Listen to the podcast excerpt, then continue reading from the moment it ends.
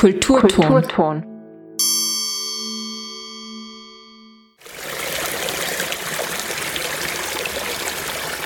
Stimme der Natur mit Tirols Umweltanwalt Johannes Kostenzer. Über das Verhältnis Mensch-Natur anhand konkreter Beispiele aus der Arbeit der Tiroler Umweltanwaltschaft.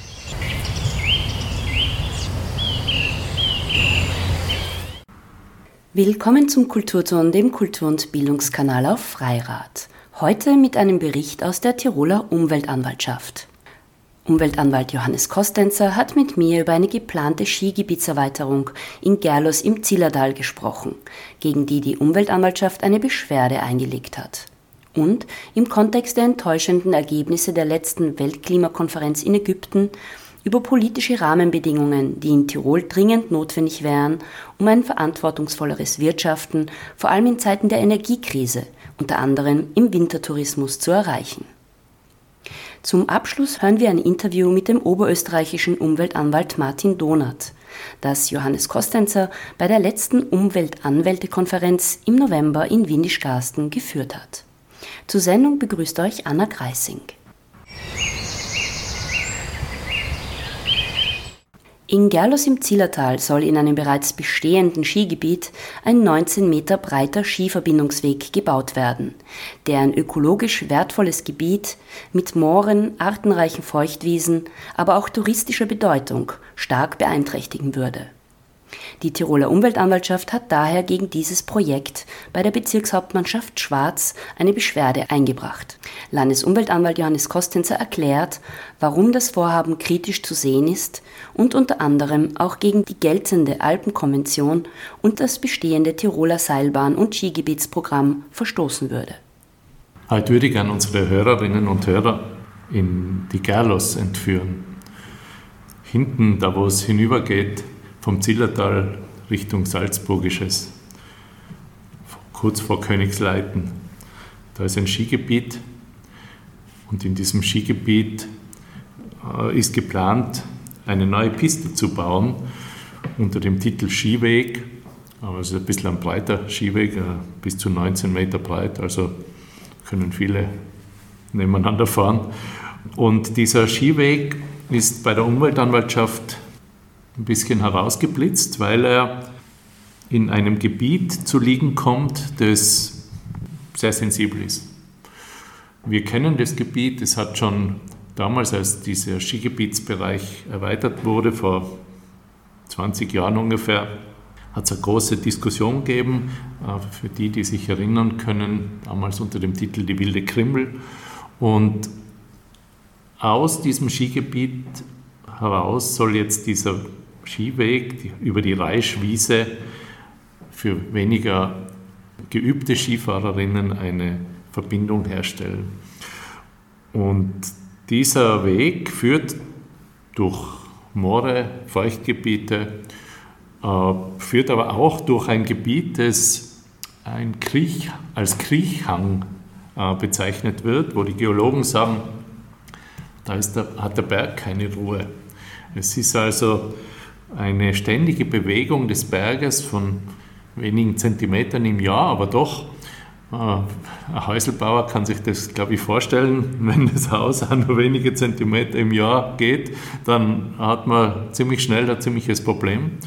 Und äh, das bedeutet natürlich auch entsprechende notwendige Eingriffe in diesen Naturraum, der jetzt nicht nur ein Feuchtgebiet ist, wo zahlreiche auch sehr seltene Orchideen zum Beispiel wachsen, sondern der auch seit Jahrhunderten als besondere Kulturlandschaft äh, in Erscheinung tritt. Und der unter, dem, unter der Bezeichnung Reischwiesen auch bei den Zillertalern bekannt ist und geschätzt ist und wo äh, viele kleine Heustädel drinnen stehen und die die Wiesen extensiv bewirtschaftet werden. Also eine sehr attraktive Landschaft kann man sich da vorstellen und dadurch soll dieses Band als Skipiste geführt werden. Wenn man sich heute anschaut, wie Skipisten gebaut werden, dann ist das nicht mehr so wie früher, sondern es ist äh, massiver Eingriff. Es ist, der, der, der Boden äh, wird verändert, es äh, sind Schutzbauten notwendig. Äh, es bedeutet natürlich auch eine Veränderung vom Wasserhaushalt und das Ganze in einem Hang, der eigentlich in Bewegung ist. Da kommt unserer Ansicht nach auch die Alpenkonvention zum Tragen. Die Alpenkonvention ist ja eine völkerrechtlich verbindende, ein verbindender, äh, verbindlicher Vertrag der Alpenstaaten, der von allen Alpenstaaten und der EU unterzeichnet ist und der ganz klar im Bodenprotokoll auch stehen hat, dass labile Gebiete nicht erschlossen werden dürfen. Auch aus Schutzgründen, weil das natürlich äh, einen ganzen Rattenschwanz von möglichen Folgen äh, nach sich zieht.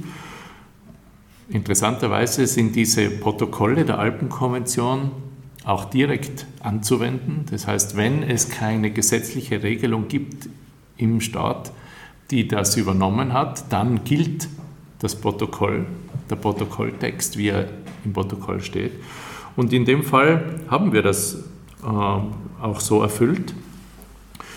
Und nachdem die zuständige Behörde, die BH Schwarz, äh, trotzdem eine Genehmigung erteilt hat, haben wir jetzt von der Tiroler Umweltanwaltschaft uns entschlossen, gegen diese, diesen Skiverbindungsweg, wie er beantragt ist, eine Beschwerde einzubringen. Diese Beschwerde wird an das Gericht übermittelt werden und das äh, Landesverwaltungsgericht in Innsbruck wird sich dann quasi als zweite Instanz nach der Bezirkshauptmannschaft jetzt noch einmal mit dem Fall befassen, würden von Null an aufrollen, neu die, den Sachverhalt äh, bewerten, eventuell auch neue Gutachten einholen.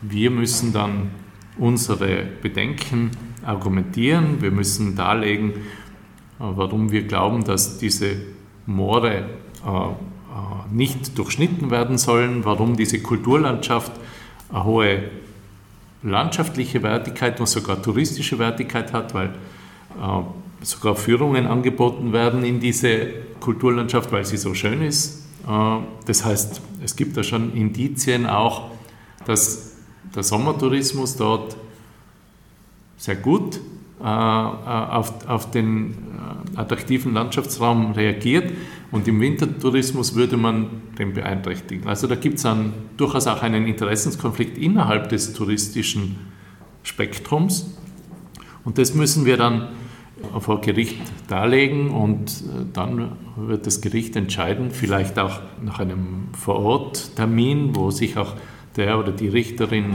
selbst ein Bild macht, ob diese Skiwegverbindung errichtet werden darf oder nicht. Das wird, schätze ich mal, im, im, in der ersten Jahreshälfte 2023 dann entschieden werden. Also mich würden zwei Sachen interessieren. Das eine wäre, welche Begründung bringt denn überhaupt äh, der Betreiber vor, dass dieser Skiverbindungsweg gebaut werden sollte? Also warum ist das überhaupt interessant? Vielleicht auch für eine Allgemeinheit. Ja. Also was wäre das Interesse? Ist das jetzt ein Einzelfall oder ist zu erwarten, dass doch immer wieder solche Anträge kommen und eben dann mit welcher Begründung?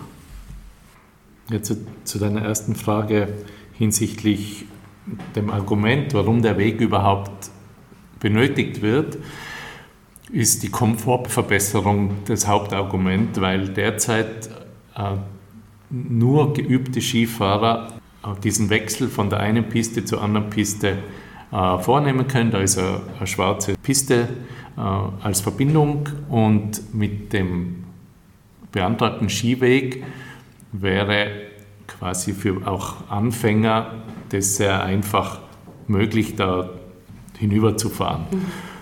Tatsächlich ist es natürlich für ein Skigebiet interessant, äh, wenn möglichst alle Skifahrergruppen möglichst überall fahren können. Aber wenn man sich anschaut, es ist keineswegs so wie in, dem, in der Argumentation der, der Antragstellerin ausgeführt, dass diese Verbindung unabdingbar sei, um das Skigebiet im Notfall leeren zu können, weil äh, weniger geübte Skifahrerinnen könnten im Notfall, wenn also eine Pistensperre beispielsweise da äh, ins Haus stünde, aus welchen Gründen immer, könnten dann immer noch mit dem Lift nach unten fahren. Und es gäbe sogar noch eine zweite Möglichkeit, auch mit einem Skibus wieder zurückzukommen. Das heißt, da versucht man halt das Skigebiet innerhalb des Bestandes noch einmal zu optimieren, was ja eigentlich nicht ganz unlauter ist und was, was ja, wo wir auch eigentlich nicht so große Bedenken generell haben von der Umweltanwaltschaft her. Aber im konkreten Fall betrifft es eben einen sehr sensiblen Bereich und deswegen sind wir da, auch wenn das Ganze innerhalb eines bestehenden Skigebiets ist, sind wir da sehr kritisch, weil diese Lebensräume sind bedroht. Solche Moore mit so artenreichen äh, Feuchtwiesen im Anschluss, die haben eine große Bedeutung, auch für die Tierwelt, die diese Lebensräume braucht. Und es ist landschaftlich einfach wunderschön.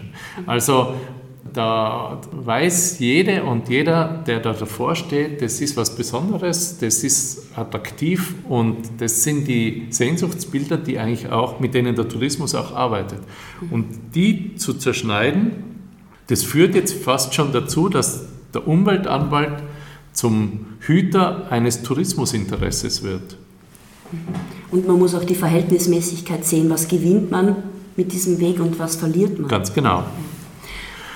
Okay, und wie ist jetzt diese Einbettung dieses Falles jetzt in die allgemeine Tendenz? Ähm, hat man in den letzten Jahren gesehen, dass Projekte wie diese eigentlich weniger geworden sind, weil ein gewisses Umdenken stattfindet?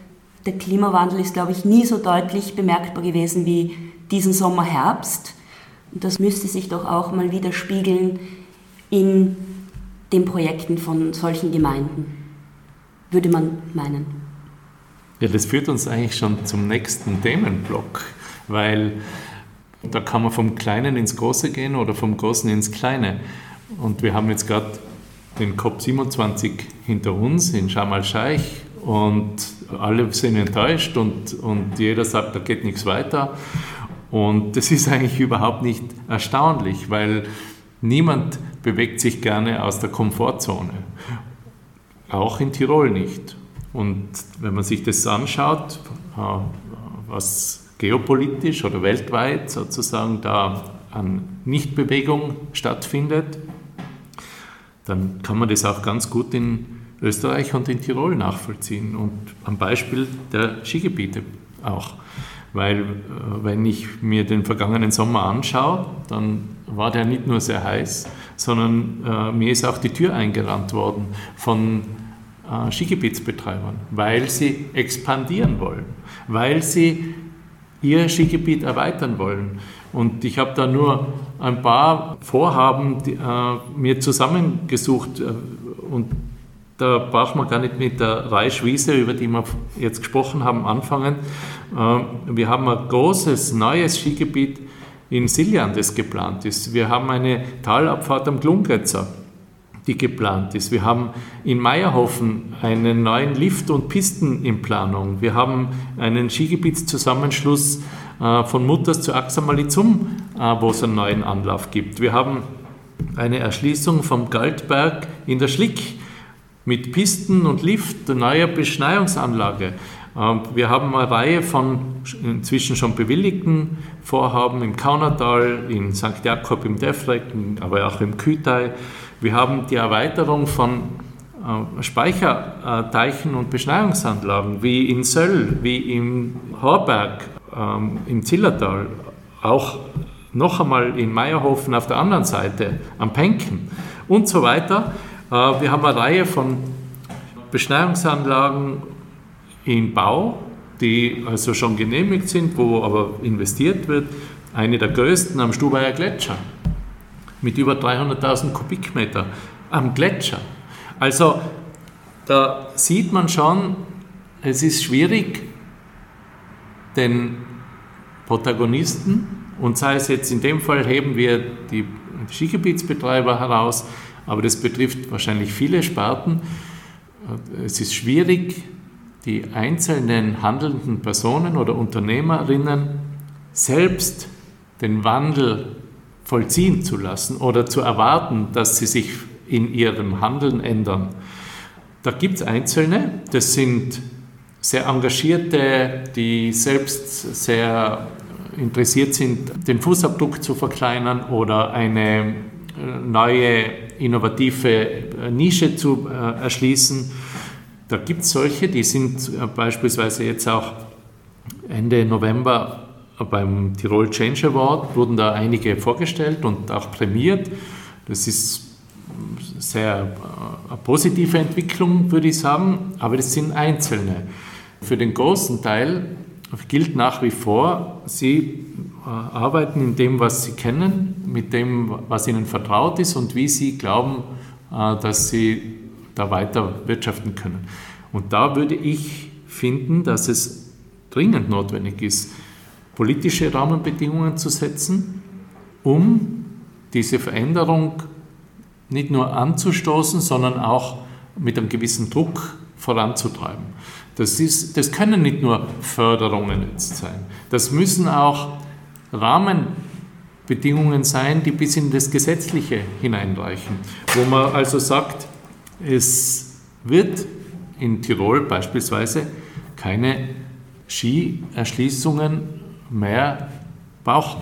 Wir sind das Land äh, mit der größten Dichte an Skigebieten weltweit und da muss man sich wirklich fragen, ob noch in Expansion investiert werden soll. Noch dazu, wo wir in einer Zeit sind, und da komme ich jetzt noch einmal auf den Kopf zurück, wo Energie eine zentrale Schlüsselfunktion erhält, nicht nur wegen dem Klimawandel, sondern vor allem auch wegen, wegen dem Krieg in der Ukraine, wo wir sehen, wie schnell unser System eigentlich zu kippen droht, wie schnell sich die Strompreise vervielfacht haben und was das in Zukunft bedeutet. Ich frage mich auch, wie jemand, der verantwortungsvoll mit seinem Betrieb wirtschaftet, jetzt in die Expansion von weiteren energieintensiven Nutzungssystemen, wie beispielsweise Beschneiungsanlagen, die brauchen einfach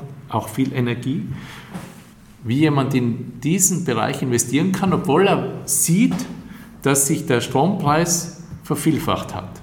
Und als österreichischer Bürger frage ich mich auch, ob das der richtige Weg ist, dass wir da zuschauen, dass Beschneiungsanlagen, dass äh, Erweiterungen akzeptiert werden im öffentlichen Interesse, unter Anführungszeichen, argumentiert werden und gleichzeitig erklärt man uns, dass wir kürzer duschen sollen, weil wir Strom sparen müssen.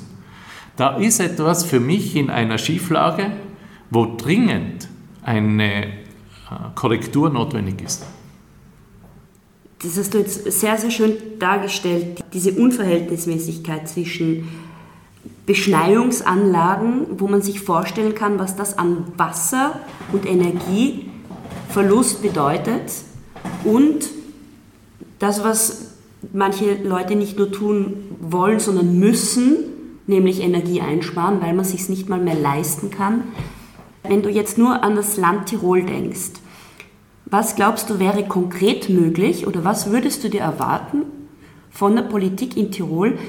Wäre es möglich, wenn der politische Wille da wäre, dass man eben sagt, du hast es angesprochen, keine Skigebietserweiterungen mehr gesetzlich, sind nicht mehr möglich, weil es gibt genug. Könnte man auch sagen, Beschneiungsanlagen insgesamt werden einfach verboten. Was denkst du, könnte sich die Politik in Tirol leisten oder auch mutig vorangehen und entscheiden? Ich glaube, man muss eines, muss man sich bewusst sein. Tirol ist ein Land, wo Wintersport eine große Rolle spielt. Das hat auch viel Wohlstand in das Land gebracht. Und ohne Beschneiungsanlagen würde es heute nicht mehr funktionieren. Würde es schon nicht mehr gelten. Allerdings muss man sich, glaube ich, schon fragen, wie viel Beschneiung verträgt das Land Und das ist etwas, was ich nicht dem einzelnen Skigebietsbetreiber überlassen kann. Ich würde es sehr sinnvoll finden, wenn man da regulativ findet. Wir wissen, dass nicht alle Skigebiete gut laufen. Äh, ein Drittel ungefähr läuft sehr schlecht finanziell.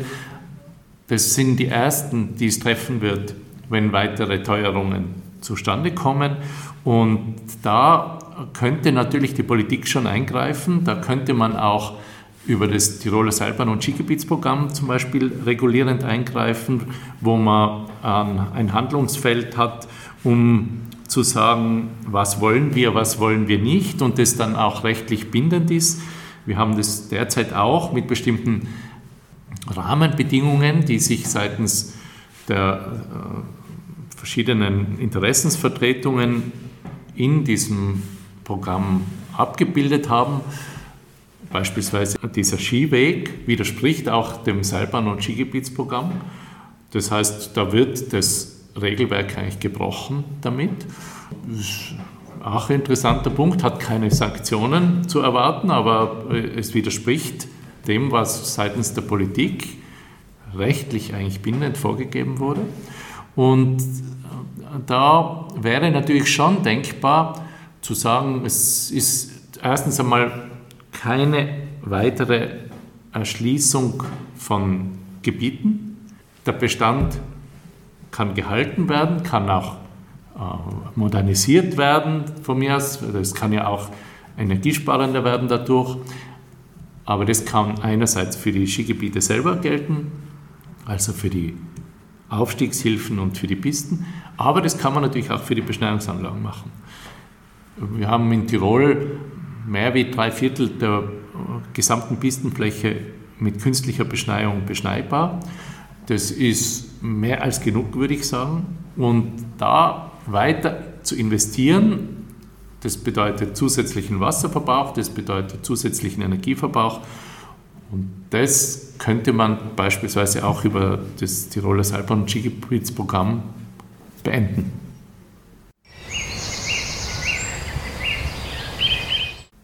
Anfang November fand in Windischgarsten die Umweltanwältekonferenz statt. Dabei treffen sich im halbjährlichen Rhythmus alle Umweltanwältinnen Österreichs, um über aktuelle und brisante Themen zu diskutieren und sich auszutauschen. Am letzten Tag der Konferenz hat Tiroler Umweltanwalt Johannes Kostenzer den oberösterreichischen Umweltanwalt Martin Donath zu einem Resümee gebeten. Es haben sich ja jetzt in den letzten zwei Tagen die Umweltanwältinnen Österreichs hier getroffen zu einem Austausch. Das ist etwas, was wir regelmäßig machen. Äh, was für Schwerpunktthemen haben wir denn da äh, diskutieren können? Also diesmal haben wir von den Vorträgen, da ist um Biomonitoring gegangen, konkrete Maßnahmen im Bereich der Lichtverschmutzung, im Bereich der Steuerung, äh, die Frage der der Klimastrategie, der Energiewende und was wird erwartet, wie viel ist machbar, ähm, aber dann auch Fragen des Umweltrechts, der Umweltinformation oder diese Shifting Baseline, also die Frage der Kumulierung von Auswirkungen, negativen Auswirkungen zum Beispiel auf Naturhaushalt, Landschaftsbild und wie geht man im Verfahren damit um. Das war jetzt einmal der Vortragsteil und dann werden verschiedene Themen diskutiert und wir haben auch Beschlüsse gefasst, im Bereich der Lichtverschmutzung, dass man äh, neben den A wichtigen Leitlinien, äh, Vorzeigeprojekten insgesamt auch Richtung rechtlicher Umsetzung kommen. Also da soll eine Petition auch für die Bundesagenten an den Nationalrat und den Bundesrat gehen.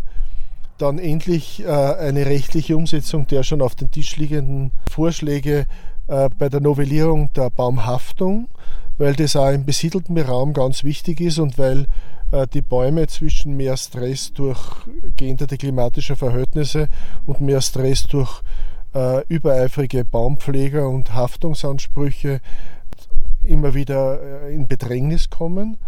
Und, und dann der Punkt, dass wir vielleicht neu anschauen, die Frage des Repair for Nature, diese Verordnung von der EU-Ebene, wo es darum geht, nicht nur eine Verschlechterung hintanzuhalten, sondern dass man eigentlich wieder Richtung Sanierung und Verbesserung oder Neugestaltung von Lebensräumen kommen.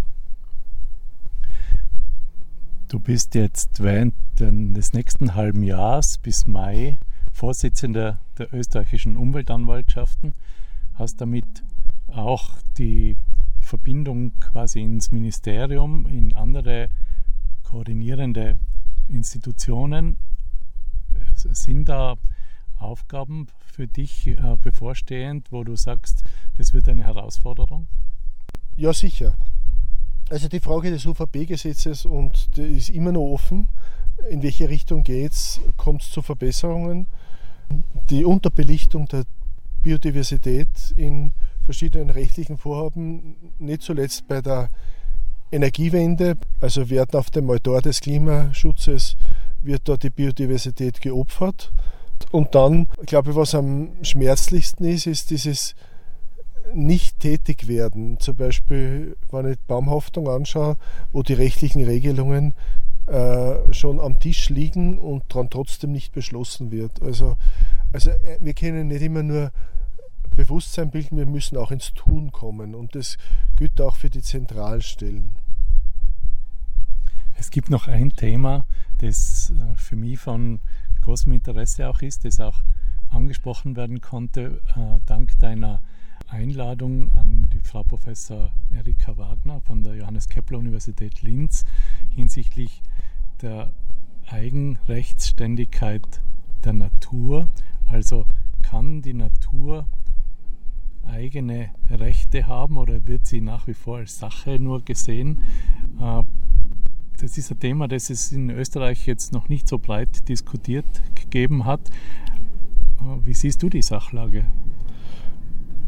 Ich glaube, es ist eine Frage der grundlegenden Gerechtigkeit und der Weltsicht. Wir, wir haben immer noch diese alte Weltsicht, äh, da ist äh, die Natur, dort ist die Wirtschaft und die sind in Austausch von Stoffen und Energieströmen. Und eigentlich müssen wir uns bewusst machen immer wieder, dass die Wirtschaft in die Gesellschaft eingebettet wird und die Gesellschaft das Ganze wieder in die Ökosphäre eingebettet wird. Und dass man diese Unterscheidung, diese Trennung äh, menschliche Sphäre, natürliche Sphäre, dass die eigentlich antiquiert ist, überholt ist.